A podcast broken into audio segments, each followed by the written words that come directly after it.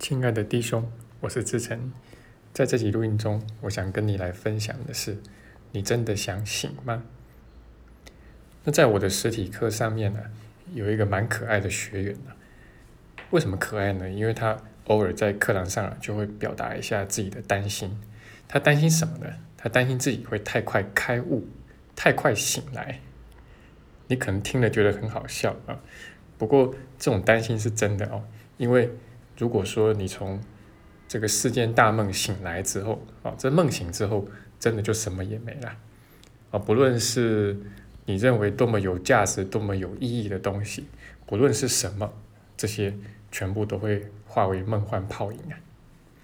那对这位学员来说，啊，具体来说，他才退休个几年嘛，那正想要好好的去享受一下人生啊，怎么说也得先吃喝玩乐一下嘛，要觉醒再说啊。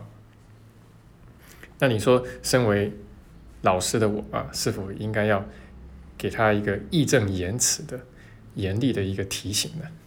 答案是完全不会。为什么呢？因为我深深的知道啊，每个人里面，包括我自己在内，我们里面其实都有同样的一份抗拒啊，只是有没有深切的去认识到这样的一份抗拒而已。那如果说我特别去谴责他的话，那么。变成是我自己拒绝去承认自己对上主的那一份抗拒。那事实上对我来说，每一天、每一分，甚至每一秒，我都能够觉察到自己内在有这样的一份抗拒，不是真的想要醒来。那所以我常常会想起葛继夫的一句话，不过这句话呢是我在杰德麦肯纳的书里面看到的。那他的说法非常的传神，大概是这样的：他说，当你开始要醒来的时候，那个原本让你沉睡的力量，就会十倍、几十倍、百倍的一个力量加在你身上，然后就会使你沉沉的睡去，甚至你会在梦中啊梦到自己已经醒来了。这真的是极度的讽刺，但是也是极度的真实啊。以我自己过去十年走过的这个修行的这条路啊，会发现事实确实就是如此。那也在周遭灵性圈啊观察到很多很多，就是他讲的这个现象，分毫不差。啊，所以小我呢不能太小看他啊，还是要予以一番尊重啊，因为他还是有一点能耐的。那当他发现你开始要醒来的时候，他就会开始作怪啊。有时候兴风作浪，那有时候暗地里啊做一些事情。那如果说你对自己缺乏一份觉察的话，不小心会被他勾走。那甚至在勾走的时候呢，你还以为洋洋得意的以为自己已经醒来了。那这他的这番话呢，其实也是让我可以常常拿来提醒我自己啊。啊，就是重新去确认，说我到底是不是真的想要醒来，还是只是嘴巴说一说，但是心里面抗拒的很难。啊，但是最有趣也最重要的一件事情啊，其实就是，当你能够彻底的去看见自己并不真的想要醒来的时候，你反而才会开始走上觉醒的这条路啊。因为在这个过程中，你会。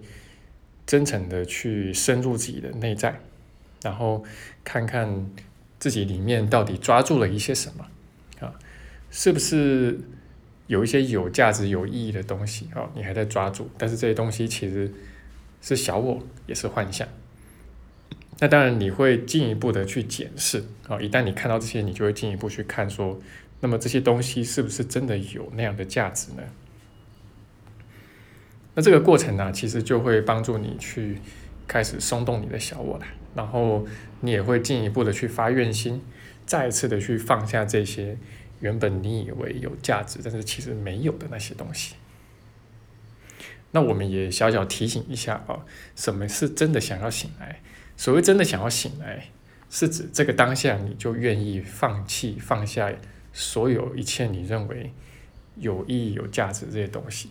啊，我讲的是在幻象里面的这些东西，啊，当下你就愿意彻底抛下这些东西，而并不是想着说啊，未来有一天啊，或者说我死的那一天啊，那那个时点上面，我就会愿意放下这些啊。但是现在呢，呃，我还可以抓住一些东西啊。好，所以它指的是当下，而并不是未来。那与此相反的呢，是我自己在这个圈子里面也遇过还不少嘞，就是一些所谓大言不惭的人吧。啊，那对自己内在的抗拒完全没有觉察，也不愿意去承认。那这样的一些人呢，可能一开始你会感觉到，嗯，他有很大的怨心，然后他对开悟非常的向往。啊，甚至自称都已经开悟了啊，但是你与之深交之后啊，就会发现其实事情根本就完全不是那么一回事。好，那我们小结一下，今天我们讲到的主题是觉醒。好，那么我们讲到的重点呢是，当我们能够彻底的去承认自己对回家的抗拒的时候啊，那不但你能够真正开始了解你自己。也能使你真正开始走向觉醒。那这就是我今天的分享，希望对你有所帮助。